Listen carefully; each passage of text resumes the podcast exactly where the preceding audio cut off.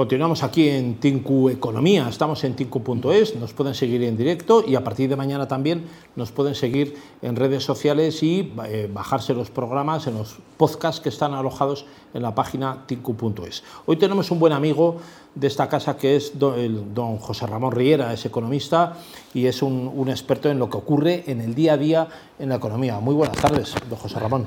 Buenas tardes, don José Luis.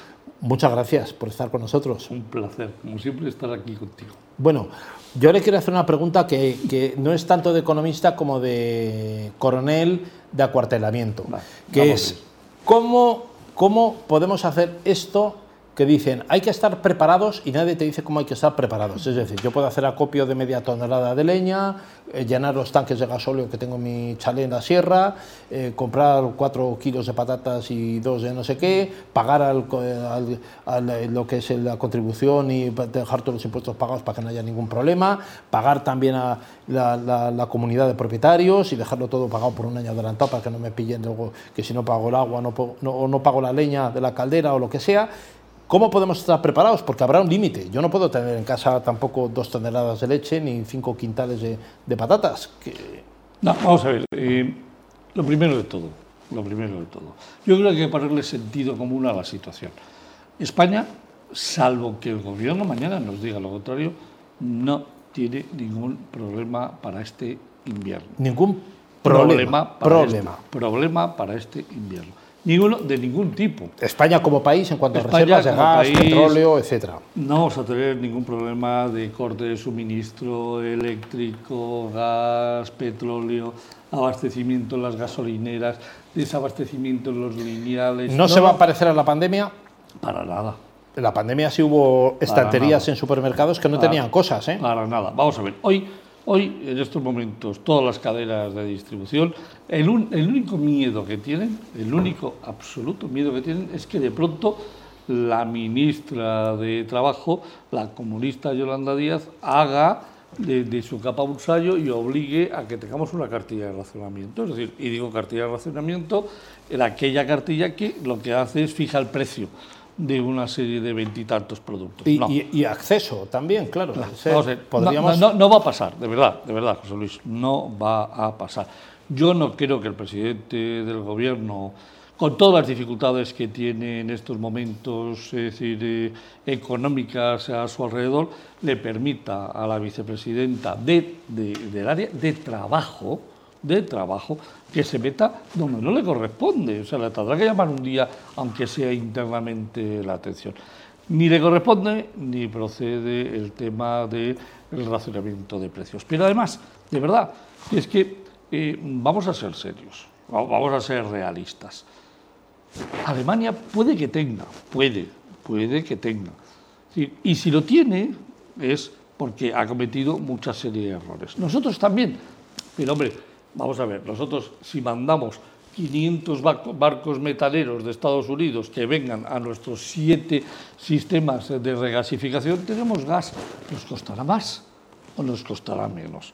O sea, si tendremos que pagar la factura a 70 o a 300 o a 500 euros. Pero si la podemos pagar, o sea, si al final Se la- pagará. se pagará. Y el que no la pueda pagar, pues eh, tendrá que negociar con su suministrador para que le dé un crédito, porque tampoco se va a cortar la luz eh, por eh, que haya sin pagado un recibo.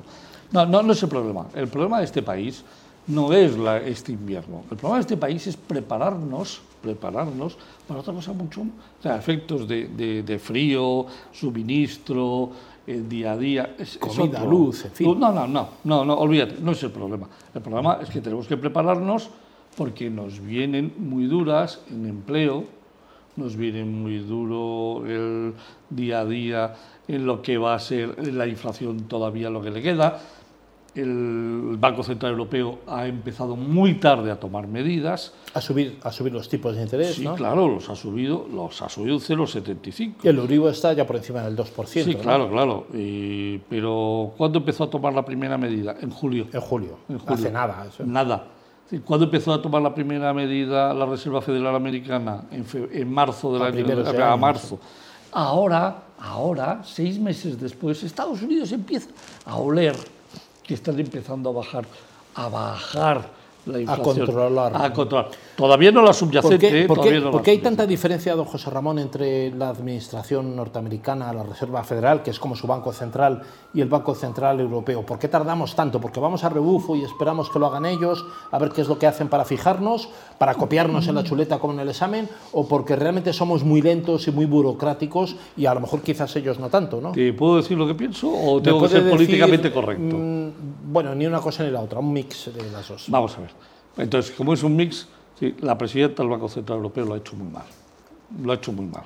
Es más, pero ella lo ha reconocido. El otro día, en, el discurso que dio, reconoció que Europa, que el Banco Central Europeo podía haberlo hecho mejor. si lo reconoces que lo puedes haber hecho mejor, ¿por qué no lo haces? ¿Por qué has tardado tanto? No tiene ningún sentido. O sea, el Banco Central Europeo, cuando eh, la Reserva Federal Americana tomó la decisión de empezar a tocar los tipos de interés, con un mes de decalaje, la inflación estaba lo suficientemente alta como para que hubiese reaccionado. Lo que pasa es que eh, da mucho miedo, da mucho miedo tocar los tipos de interés, porque hay una cosa que es evidente, cuando tocas los tipos de interés y los subes, enfrías la economía. Enfriar la economía significa que haces que el PIB se caiga. ¿Por qué? Porque baja el consumo automáticamente al subir los tipos de interés, hay menos dinero de circulación, cuesta financiarse más, automáticamente la gente consume menos. Por ejemplo, porque hay menos dinero, hay que pagar eh, las hipotecas, entonces como queda menos dinero para la cesta de la compra, se consume menos. Como hay menos dinero para comprar un coche, no se compran, se compran menos coches. Como hay menos dinero para viajar, se viaja menos. Con lo cual baja lo que se llama el consumo. Al bajar el consumo, automáticamente, si tenemos en cuenta que el consumo es el 72% del PIB de un país, o por lo menos del nuestro, si el consumo baja un 5%, el PIB baja el, 75% o el 70%, un 5%, un 3,5%. O sea, es decir, automáticamente el PIB baja un 3,5%. Claro, se contrae.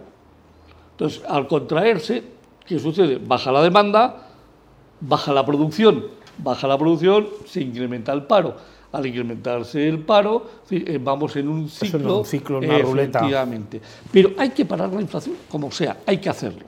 Hay que, hay que, pararla. Hay que pararla. La subida de tipos de interés sería una primera medida, a corto plazo podría ser útil, o si se alarga mucho la guerra de Ucrania, esto puede em, replanear la situación. Vamos a ver, hay que bajar la inflación a costa de lo que sea, porque si no, como permitas que la inflación se convierta en estructural en lugar de coyuntural, vas a inflaciones galopantes. Entonces hay que pararla. Que es depresión como la de los años 20 en Alemania. Eh, ¿Tú te acuerdas, sabes lo que está pasando en estos momentos en Venezuela? ¿Sabes lo que está pasando en Argentina? Argentina tiene un 70%. Que eso es el, paso siguiente de la inflación. Cuando, eh, inflación cuando empiezan las galopantes. Y ya son depresiones. Eso. Entonces hay que pararla como sea. Pero a la vez que hay que pararla, los gobiernos, es decir, los gobiernos europeos no tienen capacidad de eh, tomar medidas desde el punto de vista monetario. Solo lo tiene el Banco Central Europeo. El Banco Central Europeo está empezando a hacer lo que debería haber hecho hace un año. Pero bueno, ya que lo está haciendo, que siga, que continúe.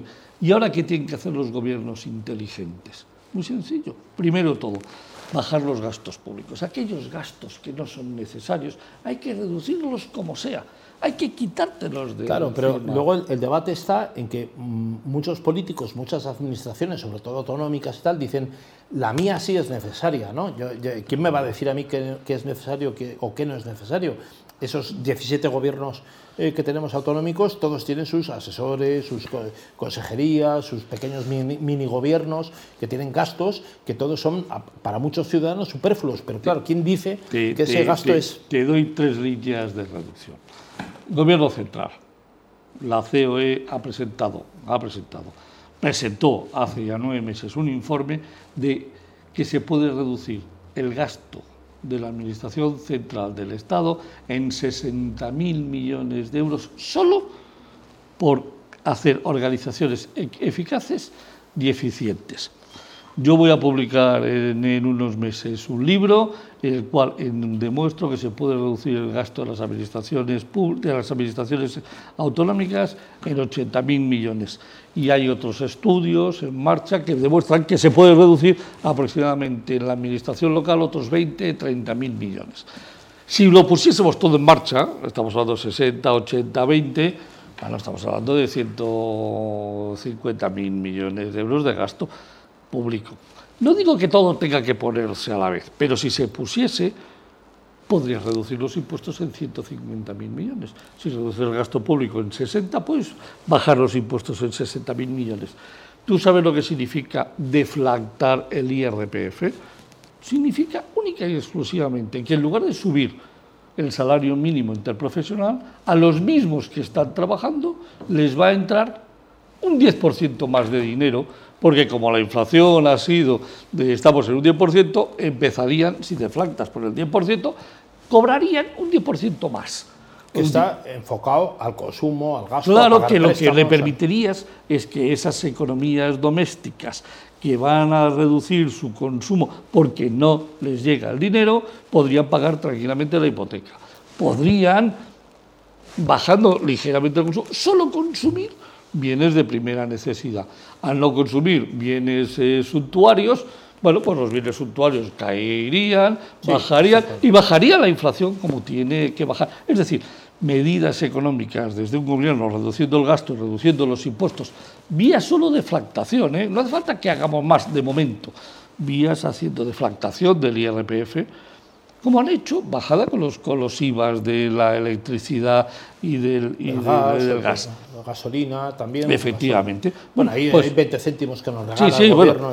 pero si tú bajas y deflactas, automáticamente tú, cualquier trabajador que gana 1.200 euros, le, bajas, le estás bajando la retención en un 10%.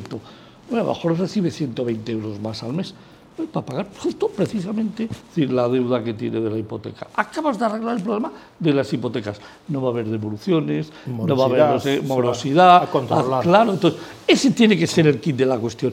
Pero tiene que ser combinado. Vamos a ver. El gran problema de las inflaciones es que la, la política monetaria, junto con la política del gasto y el fiscal, o se hacen juntos o tenemos un problema. Y ahora no hay voluntad política de deflactar. Don José Ramón Riera, esa propuesta de la cesta, esa cesta de la compra de 30 euros que quería, parece ser, pactar el gobierno con alguna gran superficie y que tiene un émulo o algo parecido. En aquella medida de Nicolás Sarkozy, que había una bolsa que eran patatas, naranjas, etcétera, por 10 euros y que luego se demostró que no valía para mucho porque no iba nadie a hacer el ridículo delante de la caja comprando las patatas y las naranjas y el arroz o la pasta a 10 euros, eh, nos sacaría de pobres, es la antesala, como dicen algunos, de la cartilla de racionamiento, o, eh, o, vale para algo o no vale para nada. vamos a ver, cualquier medida. Primero, no tengo nada claro, porque en estos momentos hay una diatriba, diatriba en, entre los eh, juristas de si eso es legal o no. Parece que es absolutamente ilegal por mucho, es intervenir el mercado. Claro, es intervenir el mercado. No, podemos, no, podemos, o sea, la Comisión Nacional del Mercado de la Competencia dice que no se pueden fijar precios. No se pueden fijar precios. Y lo primero de todo, creo que es ilegal. Pero aún suponiendo que fuese legal, bueno, ¿qué le ha pasado a Argentina? Un, tiene un 70% de inflación. Lleva cinco años con el control de precios de los productos básicos, interviniendo precios. ¿Qué le ha pasado a Cuba? No, no, no, vamos a ver, vamos a ser serios. Sí, Cuba o Corea del Norte. No, vamos a ser para el azúcar harina, Vamos a ser serios. No se puede, bajo ninguno de los conceptos, intervenir la economía para hacer que la economía funcione mejor. La intervención de la economía, ¿sabes lo que produce? Peores resultados, decir, que abandonen el mercado eh, mucha gente, mercado negro, mercado negro, eh, y sí, a lo mejor líneas de, de, producción que serían más eficientes en otros productos decaen y no pueden salir adelante porque se está eh, promocionando de, de, verdad tú crees que la economía socialista planificada al estilo eh, Venezuela, Argentina, el cubo a funcionar. Esto sería un sistema parecido a la planificación eh, económica esto, eh, de, de corte socialista soviético. Esto, es socialista soviético puro y duro. Puro y duro. Pero, pero ¿a dónde vamos? O sea, ¿pero dónde vamos? Primero, yo dudo que Europa lo permita. Dos, dudo que el Constitucional lo permita. Tres, dudo que la economía lo soporte. Entonces, bueno, seguir con estos discursos solamente tiene un motivo. Yo lo entiendo, es decir, eh, modelitos eh, Díaz, es decir, que lo que le gusta es poner su modelito todos los días diferente, estar muy guapa, eh, tiene que llamar la atención. Y la única manera que tiene que llamar la atención es en lugar de que llamar la atención porque el paro ha caído en 40.000 personas y la afiliación a la seguridad social ha caído en 200.000 de media, eh, pues eh, para que no le llamen la atención, es decir, que vamos a cambiar el sistema de, eh, los precios de la cesta de la compra. Pero por favor, ella no está autorizada. es, yo no sé si le hubiese dicho el de consumo, que es otro comunista recalcitrante, si está autorizado o no. Pero ella no, es ministra de Trabajo. Pero ¿dónde, dónde mete la mano?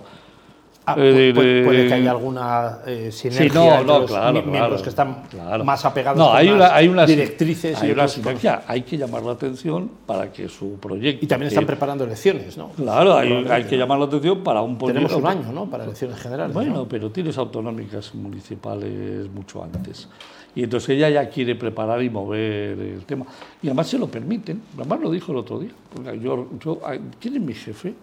el presidente del gobierno. A mí me ha dicho algo el presidente del gobierno de que no puedo hablar de esto. Son pues, sus pues, ideas y las va. Pues entonces que le diga algo el presidente del gobierno, es decir, que es el que la tiene que parar los pies. Y si no, se no le para los pies el presidente del gobierno, pues tenemos otros problemas. Claro, es que el presidente del gobierno, en el fondo, está de acuerdo con la cartilla de relacionamiento. ¿Cree usted, una última pregunta, don José Ramón, ¿cree usted que las tensiones que estamos viviendo, inflacionistas, la crisis, la subida del IPC, eh, tienen que ver con la guerra de Ucrania o esto ya venía de atrás porque había costes como el energético que ya venían produciéndose con tensiones importantes antes de la guerra? vamos a ver. Si cogemos eh, la situación de la inflación, esto simplemente hay que revisarlo. En julio del año pasado, julio del año pasado, la inflación en Europa era del del 3,4% de media y la subyacente de aproximadamente el 1,4%. En diciembre, no había guerra ¿eh? todavía, estábamos en Europa en una media del 5 ¿eh? y de la subyacente del 2. España tenía el 6 y pico y el subyacente de, todavía del 2 y pico. había subido un punto y medio. sí, no, no, había subido, o sea, dos puntos y medio con respecto a julio, casi un 3.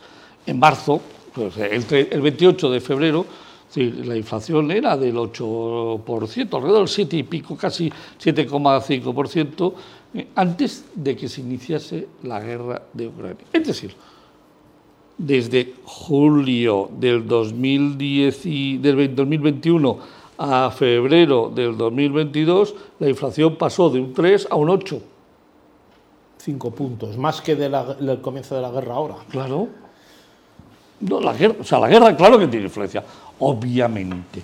Sí, sobre todo en la parte energética. y sobre todo por la parte energética. Que tiene costes para todo, claro. Y sobre todo por la parte energética.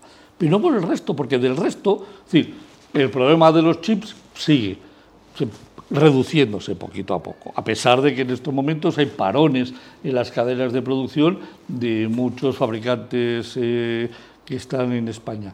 Pero están los parones por falta de previsión de ellos a la hora de realizar porque el just in time está muy bien, ¿eh? es decir, esto es fantástico, no tengo stocks, tal, pero claro, no tener stocks a veces me hace que me duela la zapatilla. Y ya sabías que te dolía la zapatilla, pues haber hecho un poquito más de previsión y haber alguna compra extra. No la justa y te han mandado lo justo, pues tú sabrás. y hoy el gran problema de la inflación, el gran problema de la inflación es que uno, a la subyacente, es decir, a los precios reales, le hemos dado una bofetada, se ha transmitido. Ya es, en España es un 6,4%. Claro, ¿qué sucede? La difícil es bajar la subyacente. Bajar los otros, cuando bajemos y controlemos los costes de la energía y los costes de las materias primas, eso lo vamos a conseguir. Pero el que ya se ha transmitido a los bienes de consumo, ¿cómo lo bajas, amigo? solo lo bajas de una manera, que se compre mucho menos, se produzca mucho menos y por lo tanto, obviamente, automáticamente disminuya los precios. Pero eso significa... Menos riqueza, y bajar, bajar el PIB. Y eso es lo que va a hacer y lo que va a provocar las medidas del Banco Central Europeo, que es lo que está pasando. Desplomar el PIB. Desplomar el PIB desplomar el PIB. Que es la única forma de controlar. Pero fíjate, aun desplomándose el PIB en Estados Unidos, que se está bajando, ¿eh? no, el paro solo ha pasado de un 3,6 a un 3,8. Nada más. Es decir, el mercado americano está ya descontando y dentro de poco empieza a crear puestos de trabajo, a pesar, solo bajando la inflación dentro de poco están otra vez. allí prácticamente es un sistema de pleno empleo que lleva con un 3% de paro 50 años. ¿no? Bueno, pero ¿por qué tienen pleno empleo? Porque el despido es libre. Entonces, despedir es barato y es un debate político muy interesante que entraremos en él en otra siguiente. Pero ¿estás de, acuerdo, ¿estás de acuerdo conmigo como economista que la única manera que tenemos de bajar la subyacente es eh, reduciendo el consumo? Y para eso hay que bajar el dinero en mano de los consumidores. Esa es una llave de cambio que pocos están dispuestos a aceptar porque es, desplomar el, el, PIB, y que es desplomar la, riqueza de todos. Ya, pero no, pero, eh, pero, pero no queda otra llave. Si lo hubiese hecho en el mes de julio, hubiese empezado decir, el Banco Central, julio del año pasado, hubiese empezado. Con la Reserva Federal. Eh, con la Reserva Federal, tres meses, justo tres meses después. Pero, o sea, tres meses, seis meses antes. Habríamos, estaríamos Hoy estaríamos y tendríamos resuelto el problema. 100% resuelto el problema. Pues es una mala noticia, don José Ramón Riera. Pues nos quedamos con esa, con esa, con esa mala noticia. No, no, no, no, quédate con la buena. No, quédate con la buena. La buena. La buena es yo no quiero que vaya a haber ni una restricción de suministro eléctrico, gas, ni una, sola en los lineales de ningún tipo de producto. Pues Dios, yo, creo de, verdad que no, de verdad, vamos, yo no, yo no, pienso comprar. ¿Iremos a comprar patatas con el bono de 30 euros en la cesta de Carrefour o no? No, no. ¿Usted y yo no? No. No, ni, ni, mucha gente tampoco, ni, nadie. ni la cola del paro tampoco. no. Bueno, vamos a, rogar a Dios porque sea lo que dice don José Ramón Riera, nuestro economista de cabecera. Muchísimas gracias, don José Ramón, eh, por estar con nosotros aquí. A todos ustedes, señoras y señores oyentes, continúen aquí conectados en tinku.es. Estamos en Tinku Economía y ya saben que el próximo lunes, a partir de las 5 de la tarde, estamos en directo. Nos pueden seguir aquí en la página tinku.es o también a través de, streaming en redes sociales, LinkedIn, Facebook y YouTube. Continúen ahí conectados y tengan buen día.